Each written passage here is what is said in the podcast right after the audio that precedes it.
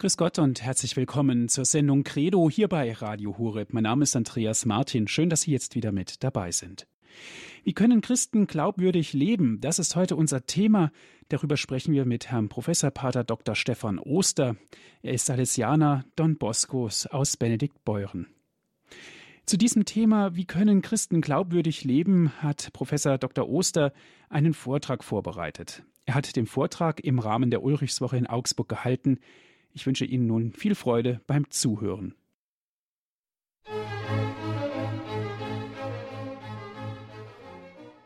Was bedeutet glaubwürdig leben als Christ? Wie werden wir glaubwürdige Menschen? Ich möchte anfangen mit einem Zitat von Pater Alfred Delp. Ein Leben ist verloren, wenn es nicht in eine innere Haltung, eine Leidenschaft, in ein inneres Wort zusammengefasst ist. Der Mensch muss unter einem geheimen Imperativ stehen, der all seine Stunden verpflichtet und all seine Handlungen bestimmt. Nur ein so geprägter Mensch wird Mensch sein können, jeder andere wird Dutzendware.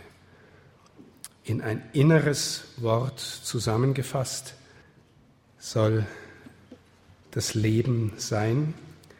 Der Mensch muss unter einem geheimen Imperativ stehen. Wichtig hier, das innere Wort, von dem Delp spricht, wird zugleich als Imperativ bezeichnet. Es ist also mehr als nur eine intellektuelle Einsicht, mehr als nur Wissen. Es hat zugleich Aufforderungscharakter. Ich möchte mit Ihnen unter anderem über diese Frage nachdenken, was dieses mehr genauer bedeutet und wie wir selber vielleicht dorthin finden können, dass auch unser Leben in einem inneren Wort gründet. Ich habe mich gefragt, was macht einen guten Lehrer aus? Und wenn ich ähm, an meine eigene Zeit als Schüler zurückdenke, dann habe ich nicht so sehr ähm, den in Erinnerung, der am allermeisten wusste. Nicht das Wissen, ähm, nebensächlich wäre, aber wir hatten eigentlich die Ahnung, jemand hat Leidenschaft für sein Fach, jemand liebt sein Fach. Was ist an diesem Typen dran, dass zum Beispiel für einen Schüler ein so obskures Fach wie Mathematik oder Latein jemandem Freude machen kann, Leidenschaft machen kann? Ähm, und wenn wir, und wenn dieser Mensch dann auch noch irgendwie nett ist im Sinn von, der hat Interesse an uns, der mag uns, der ist uns zugewendet, dann fragt man sich vielleicht auch noch, ja, sowas, also dieser Mensch, der an mir Interesse hat, der hat jetzt Leidenschaft für sowas Seltsames wie Latein oder Mathe. Und es scheint sein Leben irgendwie zu bereichern. Also so ein Lehrer war für uns oder so eine Lehrerin war für uns glaubwürdig, Leidenschaft für sein Fach und gleichzeitig Leidenschaft für die Menschen oder Liebe für die Menschen. Das geht schon also auf einer ganz weltlichen Ebene so. Von dort können wir verstehen, warum der Glaube, was Glaube bedeutet, schon in alter Zeit zwei Seiten hat. Es gibt die Seite, die man Fides quae nennt, ich glaube etwas. Fides ist der Glaube und quae ist ein Relativpronomen, der Glaube, was ich glaube. Und es gibt gleichzeitig den Aspekt am Glauben, der lateinisch fides qua heißt. Und darin geht es um jemandem Glauben. Fides quae, ich glaube etwas, das bedeutet, wir können das, was wir glauben, in konkreten Sätzen sagen. Ja, wenn Sie den Inhalt des Credo sagen, da kommt, ich glaube an Gott, den Vater, den Allmächtigen, den Schöpfer und so weiter. Ja, wir können unseren Glauben in Sätzen aussagen. Mehr oder weniger gut. Aber wir können das. Es ist sogar möglich, den Glauben umfassend zu wissen, zum Beispiel Theologieprofessor zu sein und ganz viel zu wissen, und trotzdem kann es sein, dass der dann noch keinen Funken echten Glauben hat obwohl er alles weiß. Es kann sein, dass die einfachste Bauersfrau mit vielen Kindern im hintersten Dorf im bayerischen Wald einen viel tieferen Glauben hat als der berühmteste Theologieprofessor an der Universität in München, die eine besonders bekannte theologische Fakultät hat. Kann sein, ja. Aber trotzdem würden wir sagen, es ist nicht unwichtig.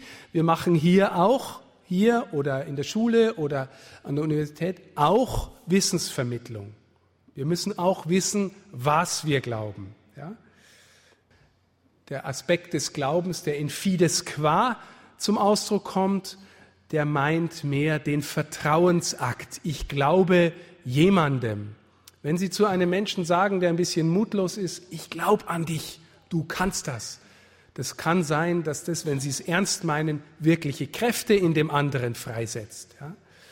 Also dieser Aspekt von Glauben, der bezieht sich vor allem auf Personen. Ich möchte eine schöne kleine Anekdote erzählen, die ich immer wieder gern erzähle. Ähm, ich habe einen großen Lehrer, dem ich sehr viel verdanke äh, in der Glaubensvermittlung. Und dieser Mann hat, äh, der heißt Ferdinand Ulrich, und äh, dieser Mann hat mal vor einigen Lehrerinnen gesprochen und über den Glauben auch. Und am Ende des Vortrags fragt eine der Damen völlig entsetzt zu ihm, sagt die zu, ja sagen Sie mal, glauben Sie noch an den Teufel? Dann hat mein Lehrer gesagt, nein, gute Frau, ich glaube an Gott, aber den anderen, von dem Sie da reden, den kenne ich.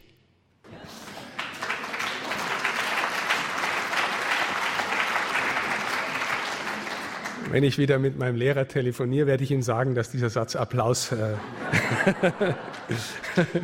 also ich glaube dir auf Personen bezogen, dem anderen da, den kann man nicht so gut glauben. Josef Ratzinger hat mal gesagt, ja, sollen wir den Teufel personal verstehen? Naja, er ist eher die Unperson schlechthin. Er hat alles verkehrt und umgedreht, was wir unter Personalität verstehen. Deswegen ist es schwer, an ihn in diesem Sinn zu glauben.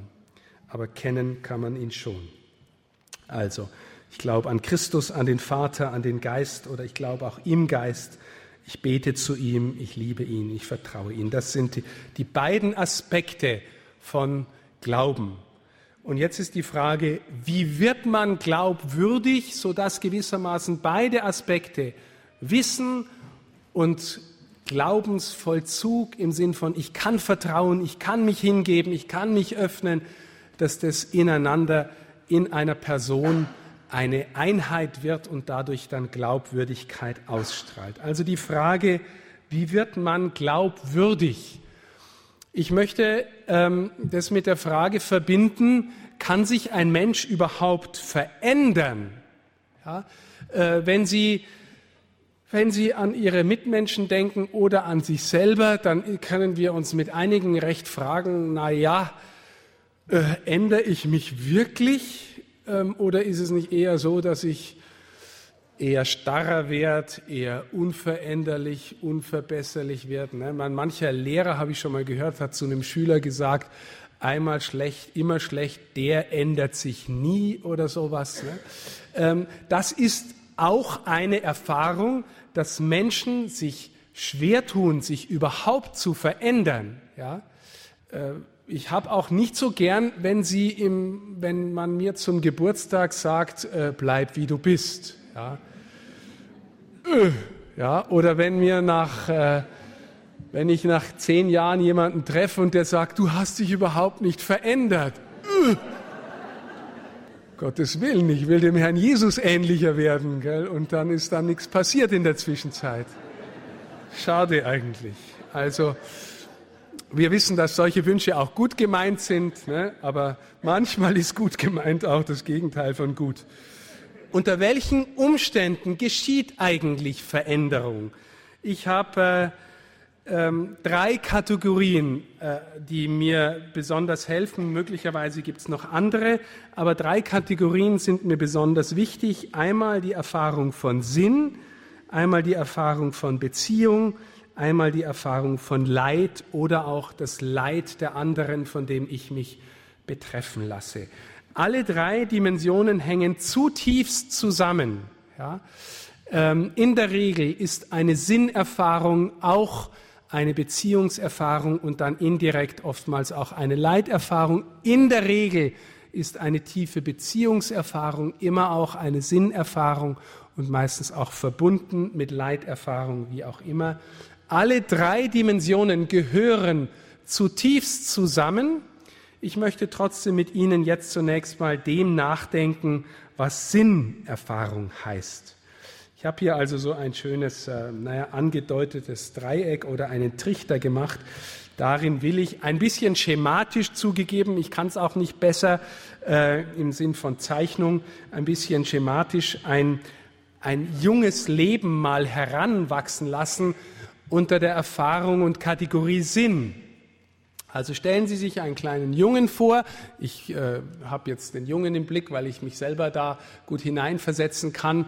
Äh, Mädchen, Frauen können dasselbe für ihr Geschlecht machen, nur vielleicht mit anderen äh, Dingen, die da vorkommen. Also ein Kind entdeckt ein Hobby, eine Leidenschaft. Ich habe mal eine Zeit gehabt, ich mochte gerne Terrarientiere und habe alle möglichen Frösche und Kröten und Eidechsen mit nach Hause gebracht und fand es also großartig, in meinen Terrarien zu Hause Frösche und Kröten zu beobachten und die zu füttern und großzuziehen und sehr zum Leidwesen meiner Mama. Die fand es nicht so spannend, dass ich also Frösche und Kröten, die fand die immer eklig, ich fand die faszinierend. Bis hin zu dem Punkt, der kleine Anekdote, Klammer auf, also äh, meine, und wir hatten eine böse Nachbarin, die hieß, also ich weiß nicht heute, ne, also als Kind fanden wir die böse und auch meine Eltern fanden die nicht so ganz toll und, äh, und ich habe irgendwann mal gedacht, na ja, Frau XY, ich nenne sie jetzt einfach mal, ohne dass ich will nicht, dass jemand einen Bezug daherstellt, ich nenne sie jetzt einfach mal Frau Müller, gell? Frau Müller war irgendwie böse, meine Mutter moch, fand Kröten eklig, dann dachte ich ihr, und Frau Mutter, meine Mutter fand auch Frau Müller irgendwie komisch, und dann dachte ich ihr, ich tue ihr einen super Gefallen und tu mal alle meine Kröten in den Briefkasten von Frau Müller rein, ja. Äh, weil Kröten mögen es auch dunkel, ne? und äh, die haben sich da wohl gefühlt. Und äh, Frau Müller wusste, dass ich solche Tiere mag und wusste sofort, wer die da rein hat ja, und hat sich bei meinen Eltern beschwert und ich habe also überhaupt nicht verstanden, dass ich dann zwei Tage Hausarrest bekommen habe, weil ich so schlimme Sachen, weil ich dachte, ich tue meinen Eltern auch einen Gefallen. Äh, also jedenfalls, das war mein Hobby und äh, ich äh, habe also immerfort irgendwie, die hatte ich auch in meinem Zimmer, gell, Kröten, und habe also, also Mehlwürmer gezüchtet und also, damit ich die füttern könnt, konnte. Jedenfalls ich habe in einer bestimmten Hinsicht dafür gelebt. Es war in bestimmten Phasen meines Lebens als kleiner Junge wichtiger als fast alles andere. Ja? Mein Leben hat sich ein bisschen drumherum gruppiert, wie ich jetzt wann meine Terrarientiere versorgen kann und mich mit denen beschäftigen kann. Okay. Schule war dann auch noch ein Thema. Ich war da schon in der Schule, sollte wichtig sein, war mir nicht ganz so wichtig wie meine Salamander und Kröten. Ja. Ähm, aber in Biologie immerhin, ne, da wussten die, der kennt sich aus mit solchen Sachen. Äh, das war ein Vorteil. Aber sagen wir mal, ich musste irgendwie äh, einen Weg finden, Schule und mein Hobby miteinander zu organisieren. Und ich habe dann damals schon irgendwie kapiert, irgendwas ist immer wichtiger und das, was wichtiger ist, beeinflusst die Wichtigkeit oder Unwichtigkeit des anderen. Ja? Also schon damals so eine eigenartige Erfahrung, was, was ganz wichtig ist, ordnet die anderen Dinge, die weniger wichtig sind, irgendwie neu ein und die werden davon beeinflusst. Ja? So, jetzt stellen Sie sich weiter vor, irgendwann sind die Kröten nicht mehr ganz so interessant. Irgendwann wird vielleicht, das nehme ich jetzt nicht mich als Beispiel, sondern irgendwann wird vielleicht Musik machen interessant oder Sport machen. Ne? Der Kerle entdeckt, äh, Gitarre spielen ist jetzt seine Leidenschaft und er möchte äh, in der Band spielen und er möchte es lernen und er äh, so und er hängt sich dafür rein und plötzlich wenn es gut läuft, spielt er Tag und Nacht Gitarre oder hängt an seinem Schlagzeug, ja. Oder ich weiß, mein kleiner Neffe David, der saß mit sieben Jahren auf der Treppe in seinem Fußballdress, in dem er dann auch geschlafen hat, ja, also er konnte es nicht mehr ausziehen, äh, saß da so da und erklärte mir im Brustton der Überzeugung, weißt du, Fußball ist einfach mein Leben. Ja? mein Neffe David, ja. Also das war für ihn wahnsinnig wichtig. Alle anderen Dinge haben sich dann drumherum gruppiert. Schule war auch weniger wichtig als Fußball für David. Äh, aber immerhin, er hatte was gehabt, was für ihn ganz wichtig war. Nehmen wir an, in dem Ganzen wachsen auch noch Freundschaften und Beziehungen. Je wichtiger einem eine Freundschaft wird, desto mehr treten andere Dinge, die auch wichtig sind, jetzt wieder in den Hintergrund. Ja? Also als ich also ein bisschen älter war, jugendlicher war, so wirklich interessiert hat sich von meinen Freunden keiner für Kröten deswegen trat das Interesse auch stärker in den Hintergrund. Ja? Aber mit meinen Freunden um die Häuser ziehen war damals das Allerwichtigste. Ja? Hat die anderen Dinge wieder beeinflusst. Im Idealfall macht man mit seinen Freunden dann Sport oder Musik und das äh, wird dann wieder, äh, äh das eint sich dann wieder irgendwie. Aber die These ist immer, das, was am allerwichtigsten ist, ordnet die anderen Dinge irgendwie neu und, und schafft äh, eine Wertehierarchie neu. Jetzt stellen wir uns vor, der junge Mann, den wir gerade im Blick haben, lernt einen Beruf. Ja? Je nachdem, wie wichtig der ist. Wenn der normaler Beruf ist von, sagen wir mal, 8 bis 17 Uhr jeden Tag, dann nimmt er auf jeden Fall schon mal ganz viel Raum ein. Hoffentlich hat er einen Beruf, der ihn freut und ihm gefällt. Dann muss er verstehen, lernen, wie er jetzt sein Hobby auf das einstellt, wie er mit seinen Freundschaften umgeht und äh, wie andere Dinge, die ihm auch wichtig sind, sich dazu ein- und äh, darum herumordnen lassen. Jetzt nehmen wir mal an, unser Kerle findet ein Mädchen, das ihn äh, gern hat und das er sehr gern hat, eine Liebesbeziehung wächst. So, jetzt muss er sich entscheiden, was ist eigentlich das Wichtigste in meinem Leben gerade? Und es wird so sein, dass er irgendwie mit seinen Kumpels nicht mehr so viel um die Häuser ziehen kann. Also vielleicht hat er jetzt überhaupt kein Interesse mehr für Kröten, ne? äh, vielleicht noch ein bisschen weniger für Fußball äh, oder wenn er Fußball genauso gern hat wie seine Freundin, dann wird es in jedem Fall einen Konflikt geben. Ähm, auf jeden Fall, die Liebesbeziehung sortiert sein Leben wieder neu. Ja? Nehmen wir mal an, der junge Mann entscheidet sich irgendwann für eine Familiengründung. So, und es läuft irgendwie auf das zu. Er liebt seine Partnerin und äh, sie wollen miteinander äh, eine Familie aufbauen. Irgendwie, und das hat jetzt so die wichtigste, die wichtigste Stellung in seinem Leben, dann wird er auch seinen Beruf dem irgendwie ein- und unterordnen, ja.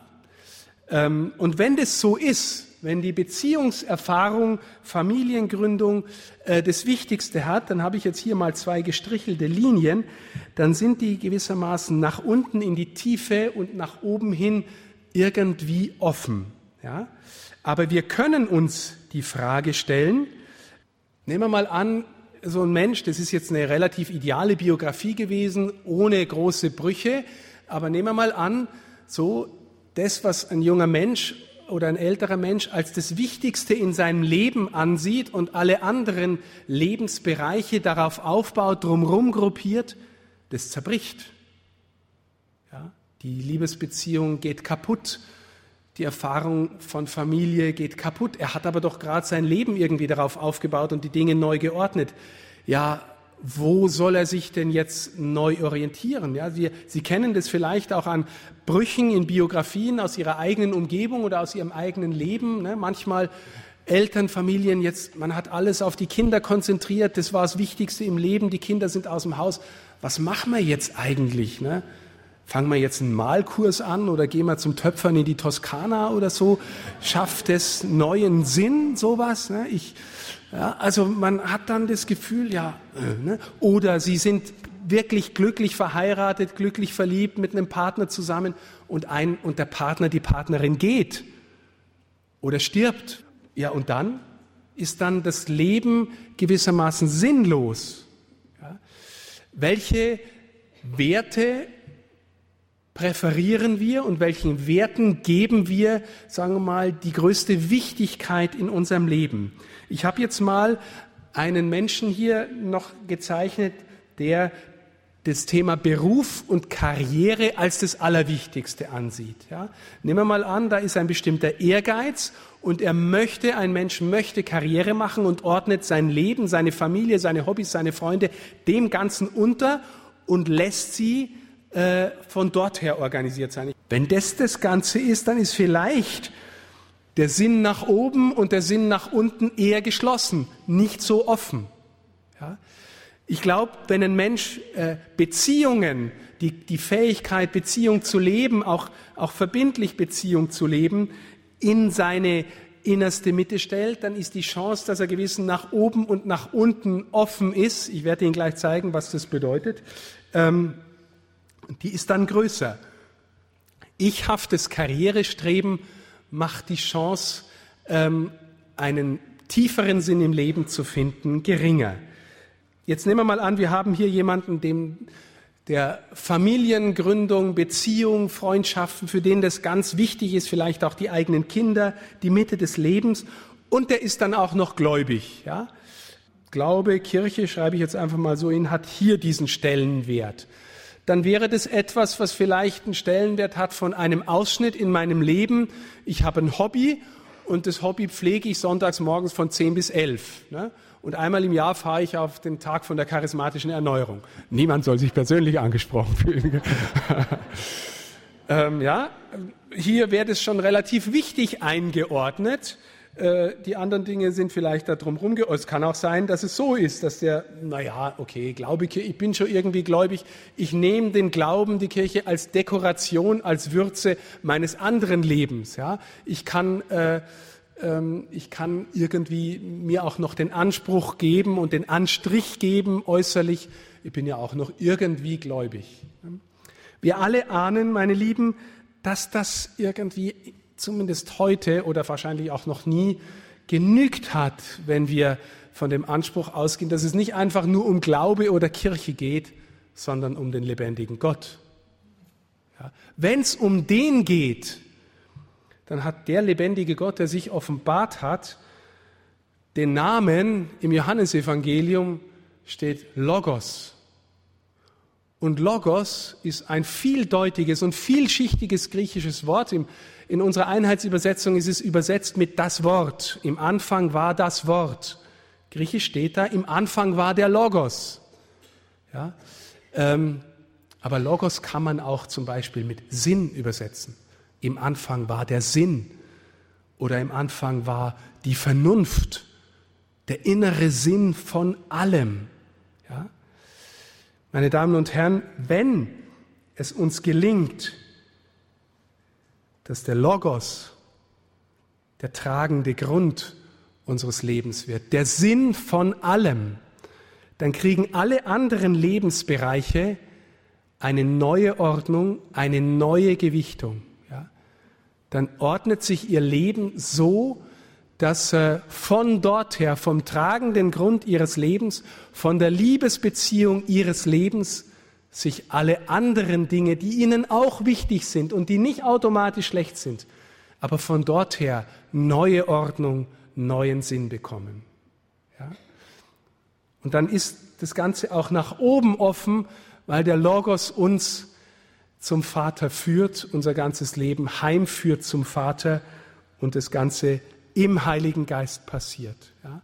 Das ist ein Leben so von dieser schematischen Gestalt her, das, im, das von Gott umfasst wird, von seinem, von der Sinnhaftigkeit, die in Gott schenkt und von der alle andere Sinnhaftigkeit überhaupt erst ihren rechten Sinn findet. Und wenn ich so lebe, schematisch, dann darf auch das eine oder andere, die eine oder äh, andere Sinnerfahrung zweifelhaft werden, kaputt gehen.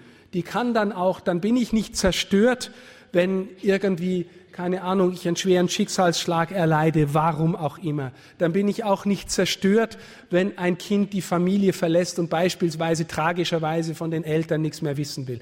Kann alles passieren. Wir wissen das alle aus unserer Umgebung oder auch aus eigener Erfahrung. Aber ich bin getragen und gehalten vom tiefsten Sinn, den die Welt zu schenken hat. Ja, und ich muss dann auch nicht unbedingt endlich zum Töpfern in die Toskana fahren, damit mein Leben endlich wieder Sinn hat. Ja, sondern der, der, den habe ich schon, der ist schon in mir und in meinem Leben gegenwärtig. Das ist das Leben im Sieg, im, im Sieg, der die Welt besiegt hat, das heißt im Glauben. Ja. Wenn wir nur innerweltlich denken, dann müssen wir einräumen, dass dann am Ende das Leiden, der Verlust, am Ende der Tod das letzte Wort haben. Aber meine Damen und Herren, wir sind nicht geboren und nicht gemacht dazu, dass das Leiden, der Tod das letzte Wort haben. Wir leben schon im Sieg. Wir leben schon im Sieger. Ja? Und in der Kirche heißt, wir leben auch schon in der Siegerin. Was bedeutet nun Zeuge Christi sein von dort her? Ähm, das Schöne ist, wir haben wirklich eine wunderbare Sprache.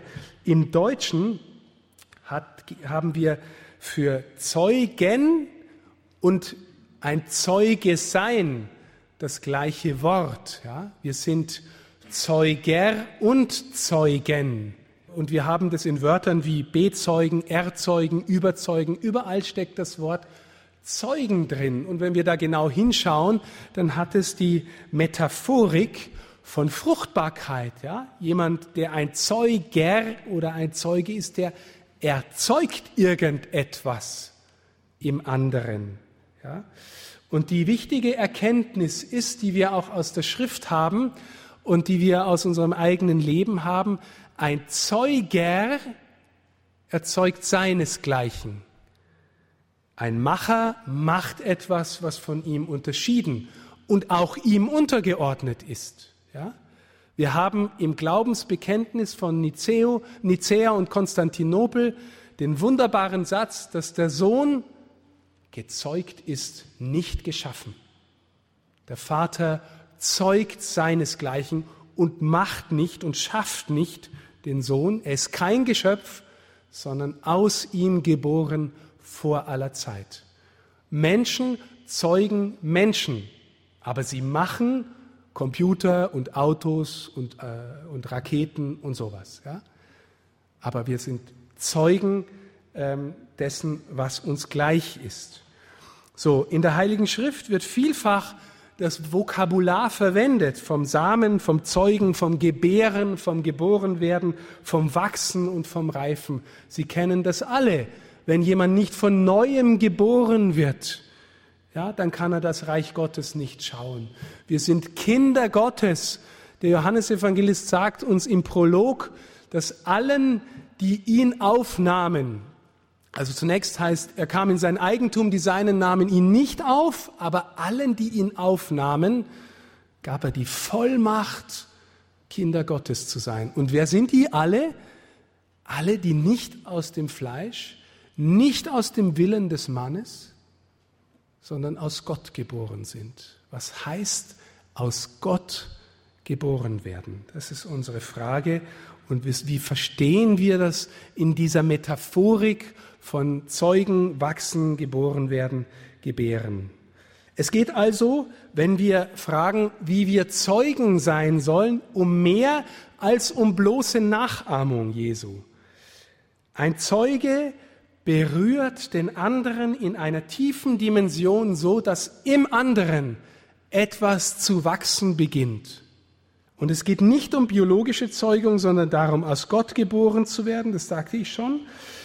Ein Zeuge hat etwas oder jemanden tief erkannt und kann es dann nicht einfach nur sagen, sondern eben bezeugen. Johannes ist im Evangelium nach des Johannes der Zeuge schlechthin und er ist der Erste, der Jesus erkannt hat und seine Jünger auf ihn hinweist und sagt, seht das Lamm Gottes. Ja, er ist der Zeuge schlechthin und deswegen haben seine Worte Zeugniskraft und auch irgendwie Zeugungskraft. Sie können deswegen auch überzeugen, wobei ich dieses Wort nicht ganz so gern habe, weil überzeugen immer ein bisschen was Gewaltsames hat. Mir geht es eher darum, gewissermaßen, wenn Sie verstehen, wie Glaube erwacht, wie Glaube erweckt wird, wie Glaube ähm, sich fortpflanzt, auch das eine Metapher aus dem Wachsen und Pflanzen, dann doch immer irgendwie aus der Erfahrung, ich begegne einem Menschen, der ergriffen ist und dieser Mensch berührt etwas in mir, von dem ich den Eindruck habe, das hat der nicht in mich hineingepflanzt, sondern das ist auf geheimnisvolle Weise schon da und es beginnt in mir zu wachsen. Ja? Es ist auch nicht so, dass wir, obwohl wir Zeugen sein sollen, den Herrn im anderen einpflanzen, sondern als Zeugen sind wir Menschen, die dem anderen vielleicht dort berühren, wo Jesus schon längst da ist und er fühlt sich plötzlich von dem berührt, fühlt sich verwandt, lässt sich auf diese Dimension ein und die beginnt allmählich in ihm zu wachsen und sein Leben zu erneuern und sein Leben zu verwandeln. So, glaube ich, sagen zu können, ist, äh, geht Glaubensweitergabe im Sinn von Zeuge und Zeugnis. Wissen Sie, äh, der Pater Held und ich, wir werden von Ihnen Pater genannt. Ja? Das ist ein steiles Wort, das heißt nämlich Zeuger, ja? Vater. Ja? So, wir leben jetzt zölibatär. Hm? Also äh, so gut es geht. Also äh, äh, und das mit so gut es geht, meine ich von dem Anspruch her, den ich vorhin vom Evangelium her gesagt habe. Ne? Um Gottes Willen. Natürlich wissen wir alle, dass äh, zölibatäres Leben auch ein Ringen ist, auch ein Kampf ist und bleibt und dass es auch äh, ähm, äh, Mitbrüder gibt, denen das schwerfällt, das wirklich aus der Tiefe zu leben. Aber wir glauben, dass es eine Dimension gibt, die uns der Herr schenkt, dass wir aus seiner Gegenwart, aus seiner Kraft so leben können, dass er alleine genügt. Ja? Und wenn dieses Leben, er alleine genügt, nicht in eine Zeugungskraft hineinführt, wenn das nicht irgendetwas ist, was, wo, wo der Glaube in anderen geweckt, berührt wird, so dass er wachsen kann, dann hat dieses Leben wenig Sinn. Ja? Dann braucht man nicht zölibatär leben. Wir tun das nicht aus eigener Muskelkraft. Wir tun das nicht aus, äh, weil wir asketische Leistungssportler wären. Wir tun es, weil wir berührt sind von einem Reichtum, der, der nicht auszuschöpfen ist, der der tiefste Sinn unseres Lebens ist den wollen wir verschenken und als solche wollen wir Zeugen sein und als solche fruchtbar sein im Sinne dessen, was äh, im Johannesevangelium über Fruchtbarkeit im Herrn gesagt wird. Und so gelebt, in aller Durchschnittlichkeit, wenn ich auf mein eigenes Leben schaue, wir alle, wissen Sie, ich kenne keinen Priester, der damit kein Problem hätte. Ne? Das darf man auch ehrlich sagen. Aber in der Tiefe ja, gibt es viele, die das erfüllt und froh leben. Und die sind Zeugen dafür, dass es möglich ist, dass Gott alleine genügt und in der Liebe fruchtbar wird. Ja. Und ich bin überzeugt davon, ich bin überzeugt davon, dass die Kirche dieses, diese Lebensform nicht einfach preisgeben darf. Ja das ist ein radikales Zeugnis und es ist ein provozierendes und provokatives Zeugnis. Aber dort, wo jemand gelingend zölibatär lebt, dort macht er deutlich, Gott alleine genügt. Ja, das wird darin deutlich und, und dann entfaltet sich vielleicht auch hoffentlich ein Leben in Fruchtbarkeit. Das muss nicht einmal ausdrücklich sichtbar sein. Das kann auch der Kartäuserpater in seiner, äh, in seiner Zelle leben, verborgen von der Welt. Aber wenn der in der Welt, in der Kirche für die Welt betet, dann hält er auch den Himmel offen und holt, ähm, und holt die Welt damit hinein. Ja? Also sie werden, wenn wir uns alle mal im Himmel wieder treffen, ne, dann werden wir alle erstaunt sein, wer für uns gebetet und gelitten und den Himmel offen gehalten hat. Ja? Und diese Zeugen dann vielleicht auch mal mit am ausdrücklichsten. Das sagt uns auch die Heilige Schrift. Also, ein Zeuge ist jemand, der jemanden tief erkannt hat, der von innen her berührt ist und das, was er dann zu sagen hat, nicht einfach nur in Wörtern sagt, sondern die sind, die haben Gewicht, die sind erfüllt von der Liebe, die haben Zeugungskraft im anderen. Wissen Sie, als Hochschullehrer weiß ich, ob ein Student in der Prüfung einfach nur Wörter gelernt hat und die sagt, ja, das ist ganz nett und dann kriegt er vielleicht auch einen Zweier oder wenn er halt was weiß. Aber wenn einer sich die Sache hat angehen lassen, sich berühren lassen, sich hat auch formen lassen davon, was völlig anderes. Ja? Ob einer das, worüber er redet, dann auch von innen her verstanden und ergriffen hat. Zumal im Theologiestudium äh, wäre das eigentlich ein Ziel. Ja? Ähm, ich möchte, warum das so ist, möchte ich Ihnen äh, an einem Thema sagen. Das ist jetzt ein bisschen philosophisch, aber bitte keine Angst davon haben. Wir alle sind Geistwesen. Ja? Wir haben sowas wie Geist. Und der Geist hat zwei Hauptvermögen. Das eine ist die Vernunft.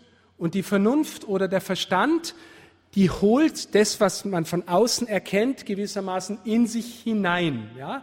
Sie können, ich erkenne da, da sitzen jetzt lauter Menschen, ich erkenne etwas von ihnen und es, sie, sie haben dadurch irgendwie Gegenwart in meinem Kopf oder in meinem Verstand, in meinem Geist. Ja? Die Bewegung des Erkennens ist gewissermaßen von außen nach innen. Und dann haben wir ein zweites ganz wichtiges Vermögen, das ist unser Wollen. Ich will etwas, ich strebe etwas an. In seiner höchsten Vollendung ist das Wollen die Liebe. Die will den anderen und im besten Sinne will sie den anderen um seinetwillen und nicht nochmal für mich. Ja? So, das sind die zwei Vermögen, die am besten, wenn sie denn gelingen, ineinander greifen. Ja?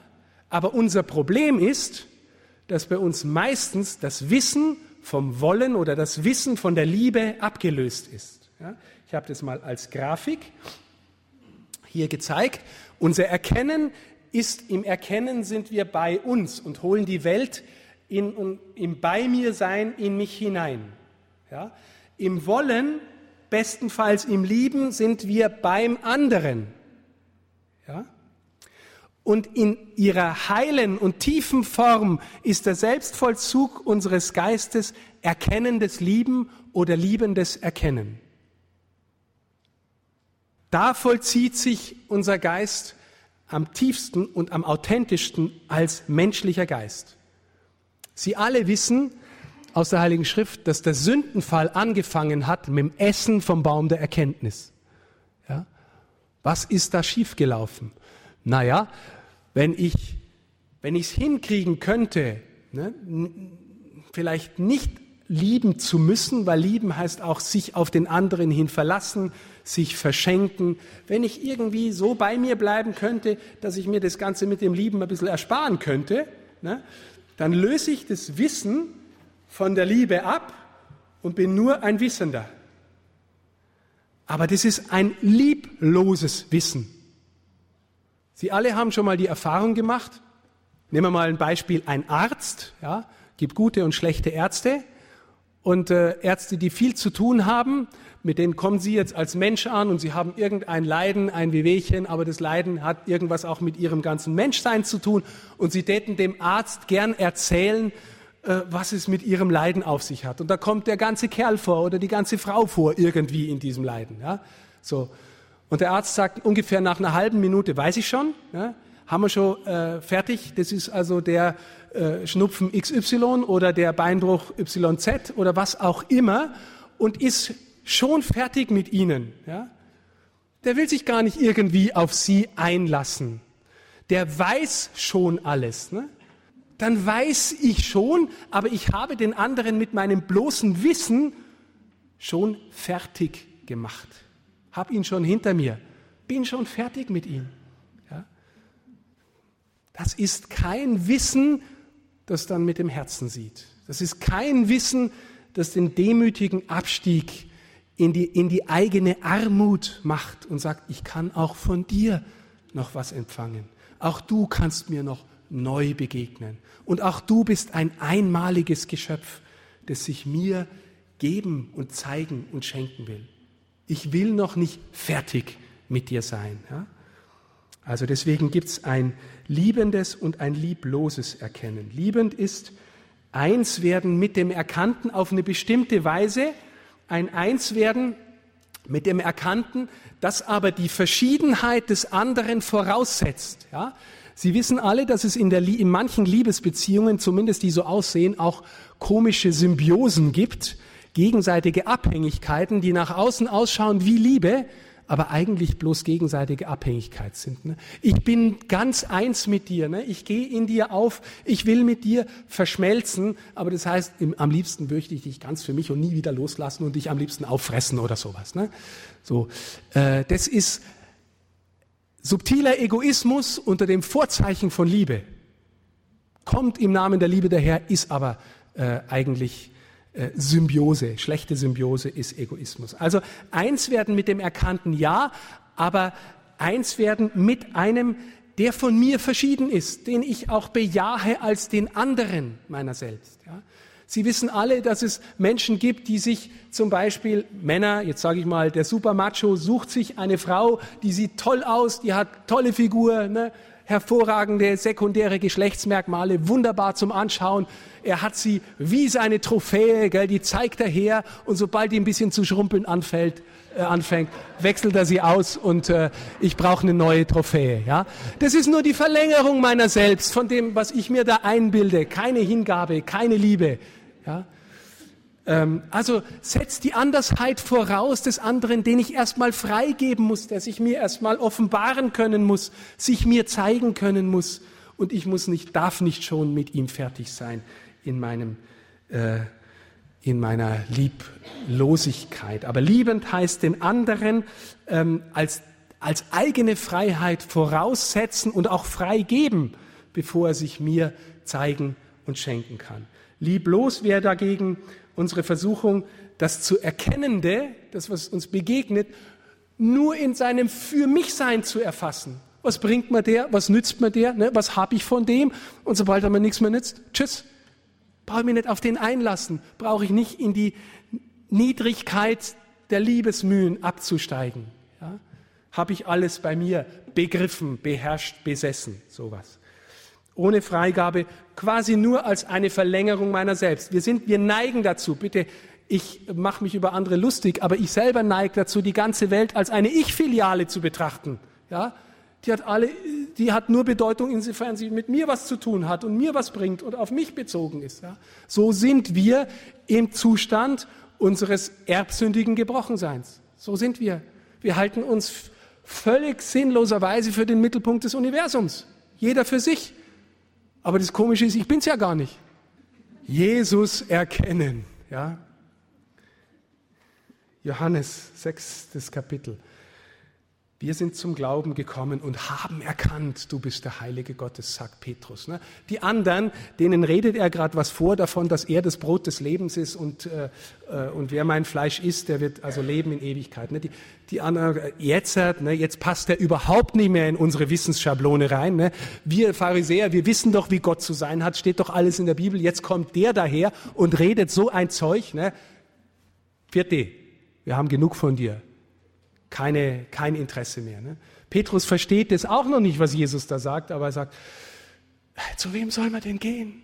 Du bist der Heilige Gottes, du hast Worte des ewigen Lebens. Wir vertrauen dir, Herr, dass du uns immer tiefer in dein Geheimnis hineinführst.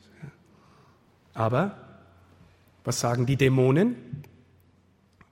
Auch die sagen, wir wissen, wer du bist, der Heilige Gottes. Die haben auch was erkannt die wissen auch was. Meine Damen und Herren, es ist die Möglichkeit, von Jesus zu wissen, ganz viel zu wissen und nichts verstanden zu haben im Herzen. Nochmal, es ist auch die Möglichkeit, perfekt religiös zu sein, alle Gebote zu erfüllen und nichts verstanden zu haben, worum es da eigentlich geht. Die Gefahr von uns Priestern oder auch Hochschullehrern, die wir über Theologie reden, ja, ich habe auch schon Bücher geschrieben und die Gefahr ist, ich habe ganz viel da erkannt und zwischen zwei Buchdeckel geschrieben auf hunderten von Seiten, ja, und da steht mein Gott erklärt drin und den stelle ich ins Regal rein und da geht er mir nichts mehr an, aber ich kann ihn anschauen als meine Ich-Filiale, ja, in der Welt. Na, hier ist meine Trophäe, mein Produkt meine herausragende Leistung als Wissenschaftler. totaler Irrsinn, wenn man, wenn man sieht, um was es da geht. Ja, aber es ist unsere Versuchung. Ja. Man kann als Verkündiger Gott benutzen, um selber großartig dazustehen. Und sieht dann vielleicht auch noch gut aus. Ja. Und völlig verfehlt. Völlig verfehlt. Ich weiß, sagen die Dämonen, du bist der Heilige Gottes. Sagen, die sagen dasselbe Bekenntnis wie der Petrus. Ja, haben auch was erkannt. Aber Johannes sagt uns auch, das ist das ewige Leben, dich, den einzigen wahren Gott zu erkennen und Jesus Christus, den du gesandt hast. Und wenn Johannes von Erkennen spricht, dann meint er das fast immer in Verbindung mit Liebe.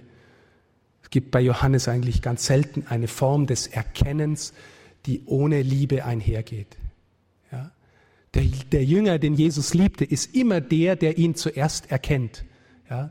Der, wo die, wo die Maria Magdalena daheim kommt und sagt, sie hat also den Herrn gesehen und dann rennen die zwei los und natürlich ist der Liebesjünger schneller am Grab als der Petrus, der Amtsträger, gell? aber er respektiert die Autorität und lässt den Petrus vortreten. Ne? Und der äh, Petrus geht da rein und äh, versteht eigentlich nichts und der Liebesjünger geht hinterher und sieht da die Leinenbinden und von dem heißt es dann gleich, er sah und glaubte. Ja, also der Liebesjünger, der den Herrn im Herzen hat, ähm, der erkennt ihn im Johannesevangelium immer zuerst. Jesus erkennen.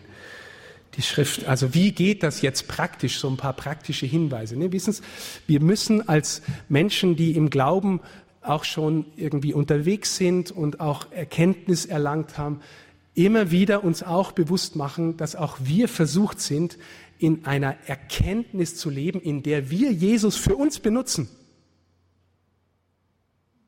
Ja? Aber das ist dann nicht die Liebeserkenntnis. Ja? Das ist, das ist, wissen Sie, als Priester, ich bin zutiefst in der Versuchung, ich versuche dann immer vorher zu beten und sage, Herr, also lass mich dich verkündigen und nicht am Ende doch nochmal mich. Ich weiß es nicht. Wissen Sie, ob das geht? Das weiß nur er. Das kann man gar nicht. Der Thomas von Aquin sagt, sowas kann man gar nicht wissen. Noch einmal. Ja, weil dann wäre es wieder irgendwie sowas wie, wie so eine Art Kontrolle. Man muss sich dann nur in der Hoffnung, im Vertrauen überlassen, dass er macht. Ja. Aber das macht einen dann hoffentlich auch äh, demütig.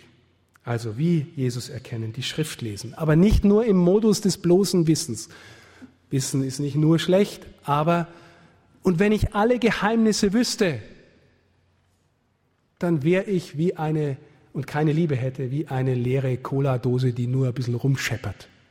Ja? Sagt der erste Korintherbrief, sagt Paulus. Also, ähm, die Schrift lesen, aber so, als wäre sie ein Liebesbrief und ein Lebensbrief an dich. Ich merke das in Bezug auf meinen Lehrer, dessen Bücher, da kommt mir immer er entgegen. Deswegen haben die eine andere Gewichtung, Autorität für mich und ich merke schon, da ist ein bisschen Ehrfurcht dabei. Dagegen, wenn ich so ein paar andere Theologen lese, dann merke ich, aha, das will ich beherrschen, benutzen und gebrauchen und hin und her und dann in meine eigene Geisteswelt da hineinfügen, gell, und dann lasse ich die wieder. Äh, ich lese die oft nicht so, dass sie mir auch als Menschen entgegenkommen, die mir was zu sagen, zu schenken haben, das ich empfangen kann, sondern als Ausdruck meines beherrschen Willens, der die benutzt und gebraucht. Ja, ist vielleicht nicht immer nur verkehrt, aber, äh, aber ist auch nicht die Haltung, in der wir die Heilige Schrift lesen sollten. Die Heilige Schrift, da kommt uns Gott entgegen und er spricht zu uns als der, der uns was für unser Leben und unser Heil sagen möchte, mitteilen möchte, worin er sich selbst mitteilen möchte und nicht als etwas, was wir einfach nur benutzen und gebrauchen. Ähm, beten, yes. Äh, wir sollen lernen, also ich rede jetzt auch wieder gescheit übers Beten daher. Ne? Sie müssen nicht meinen, dass Beten für mich auch kein Kampf wäre. Das ist, für uns alle immer wieder neu ein Kampf. Es gibt in uns Dimensionen und Mächte und Kräfte, die uns hindern wollen mit allen Mitteln, dass wir betende Menschen werden. Mit allen Mitteln. Ja. Nehmen Sie sich vor zu beten, Ich hoffe, viele von Ihnen machen es oder ich bin überzeugt dafür viele von Ihnen machen es. Aber so zum Beispiel regelmäßig jeden Tag die Viertelstunde, die halbe Stunde, wie auch immer das für Sie geht. Jeder, der das versucht, weiß, was das für ein Kampf ist, zumal wenn er es alleine und nicht in Gemeinschaft macht. Ja? Also damit kämpfen wir Zeit unseres Lebens, weil äh, ähm, der Teufel auch verhindern will, dass wir betende Menschen werden. Ja? Aber beten heißt nicht einfach nur, ja, jetzt sage ich Wörter im Kopf und erzähle Gott, was ich alles weiß. Ja? Und es heißt auch nicht irgendwie äh, theologisch kluge Gedanken haben. Das darf auch mal dabei sein, keine Frage. Aber es heißt zunächst anerkennen, du bist der Heilige. Du bist für mich unverfügbar. Ich darf vor dir sein. Ich darf in meiner Armut vor dich hinkommen. Ja, in dieser Haltung. Und dann verstehen lernen, dass der, der der absolut Heilige, der absolut andere ist, dass der der ist, der sich mir als ein liebender Vater, als ein liebender Sohn, als Gabe des Heiligen Geistes völlig unverdienterweise schenkt und sich mir mitteilt. Ja, das ist, wissen Sie, Jesus ist immer auch der Heilige, Unverfügbare für uns der ganz andere. Und der schenkt sich uns. Nicht der, den wir nehmen und mit dem wir machen, was wir wollen, damit wir uns produzieren können und unser Wissen gescheiter herreden können. Wir dürfen ihn wahrnehmen als der, der uns in unendlicher Liebe anschaut. Und das sagt uns auch der Paulus in der, im Korintherbrief.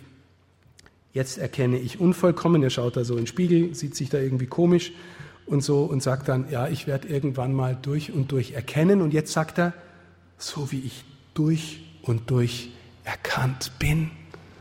Wenn Sie vor Gott gehen, sind Sie durch und durch erkannt. Aber bitte unterscheiden, nicht kalt durchschaut, nicht, was du kommst jetzt vor mir, ich kenne dich und kenne all deinen Mist, ne? brauchst gar nicht kommen. Jetzt kämst du wieder angekrochen, wo es dir dreckig geht. Na, jetzt soll ich wieder gut sein für dich. So schaut Gott sie nie an. So schauen wir einander an. Aber Gott schaut sie nie so an. Gott weiß auch in der größten Not, der verlorene Sohn hat alles verjubelt und der ältere Bruder sagt, er hat auch noch alles verhurt. Ja? Und sitzt bei den Schweinen im tiefsten Dreck und kommt nach Hause. Kein Vorwurf. Ein Kuss, eine Umarmung. Endlich bist du wieder da im Haus des Vaters. So schaut uns Gott an, wenn wir zurückkommen. Und wenn wir uns von dieser, diesem Blick berühren lassen, meine Damen und Herren, dann kommt von selbst in uns die Reue. Vater, ich habe mich gegen dich versündigt. Ich weiß, dass das richtiger Mist war, was ich da gemacht habe. Also wir sind von ihm so anerkannt und gesehen, wie es nur ein liebender Vater kann. Dann gehen wir, wenn wir Betende sind, wenn wir Menschen der Schrift sind, des Wortes, dann gehen wir auch zu denen, die ihn schon kennen.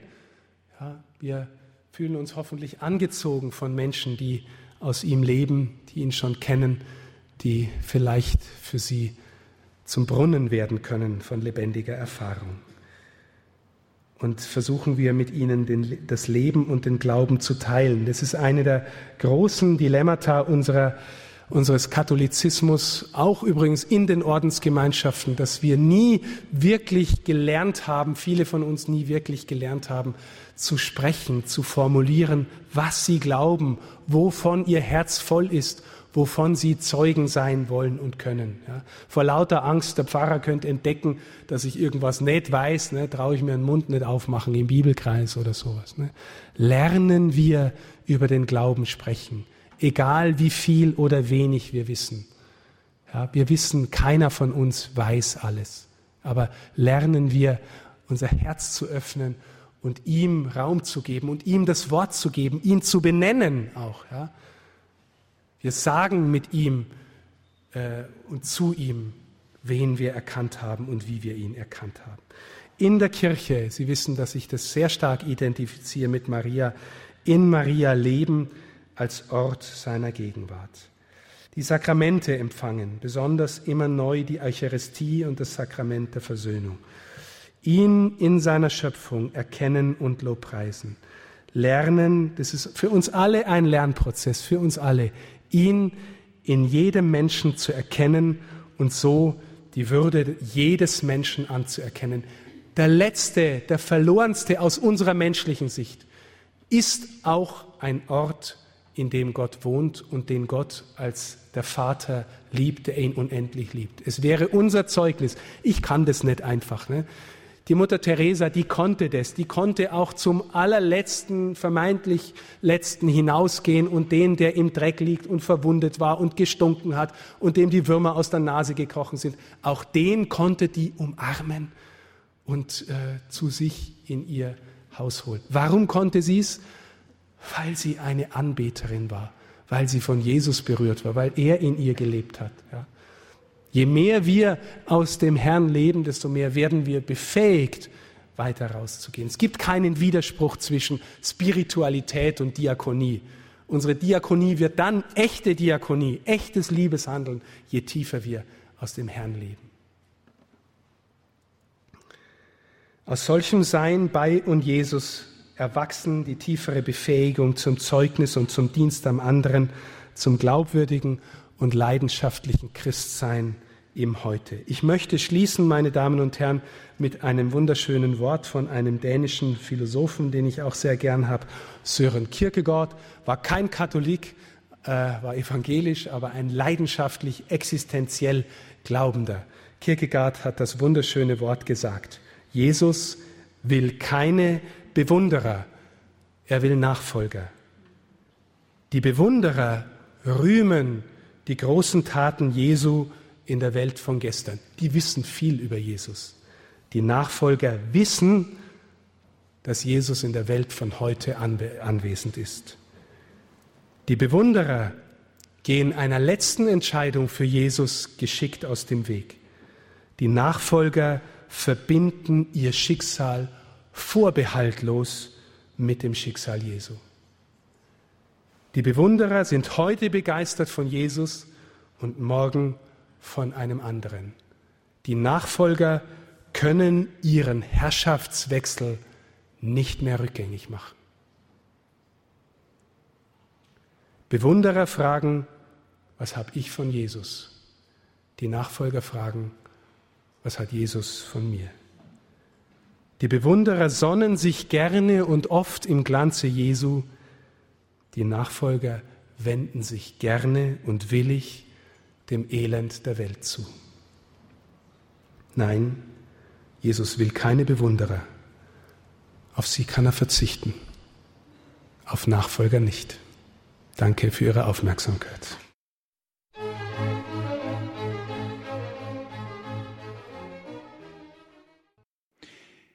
Sie hörten einen Vortrag von Herrn Professor Pater Dr. Stefan Oster. Er ist Salesianer Don Boscos aus Benediktbeuren mit dem Thema Wie können Christen glaubwürdig leben?